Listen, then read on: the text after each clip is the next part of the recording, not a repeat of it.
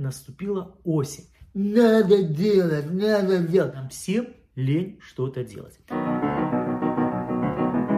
Приветствую, друзья! Я Игорь Изов, эксперт по ведению переговоров. И сегодня поговорю об одной теме, которая сегодня актуальна как никогда. Лень, лень. А почему сегодня она актуальна? Потому что наступила осень.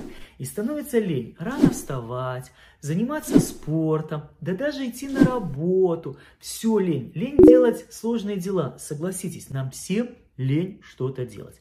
И поэтому дам вам верный способ, как я справляюсь с этой ленью. Вот за мной, ну те, кто меня знает, знают, что я занимаюсь достаточно суровым видом спорта триатлон. И за мной мои медали, я проходил ультра триатлон Сайбермен. У меня очень строгий режим тренировок по 14 часов в неделю. И думаете, мне не лень? Лень, еще как лень. Думаете, мне не лень в 5 утра вставать и идти в бассейн? Думаете, мне не лень в дождь бегать? Думаете, мне не лень на велосипеде крутить по 3-4 часа? Лень, еще как. Но с этой ленью нужно не бороться, нужно с ней подружиться. И это, кстати, правило поможет вам и во время сложных переговоров, и во время любых процессов, разговора со сложным клиентом, разговора с супругой, с которой вы откладываете, когда лень. Лень в первую очередь надо понять, это защитная реакция организма. И зачастую мы, когда ленимся, мы говорим, ну, раз лень, значит, надо отдохнуть. Здесь надо решить, надо ли тебе отдохнуть на самом деле, или же ты просто, ну, неохота этого делать, потому что ты сталкиваешься с какой-то трудностью. Ну, трудно встать, трудно, не хочется выходить э, морозное утро, не хочется мокнуть под дождем.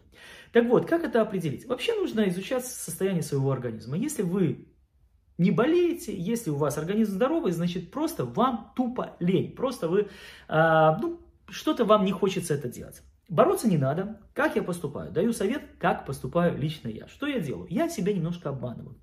Когда мне лень, допустим, идти на пробежку, я говорю так, ну давай я хотя бы встанусь, оденусь и немножко пройдусь.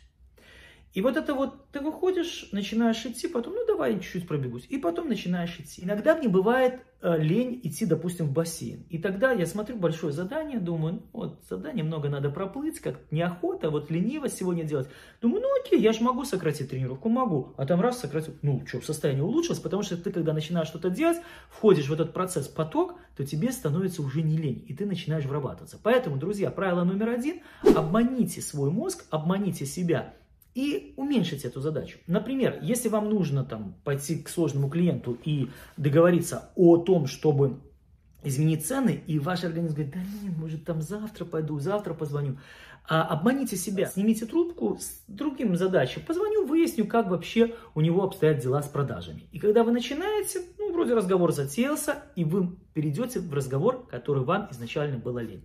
Попробуйте, на самом деле, эти все уловки, они, с одной стороны, нам мешают, но когда мы научимся с ними работать, заметьте, не побеждать их. Нет, не надо продавливать. Вот здесь продавливать не надо, потому что многие дают совет. Лень надо делать, надо делать. Можно себя загнать еще в большую прокрастинацию и вообще убить желание что-то делать. Поэтому начните с маленького шажочка. Обманите себя и подтолкните к действию. Попробуйте. Уверен, что у вас получится, друзья. А вы не забывайте подписываться на мой канал. Не ленитесь.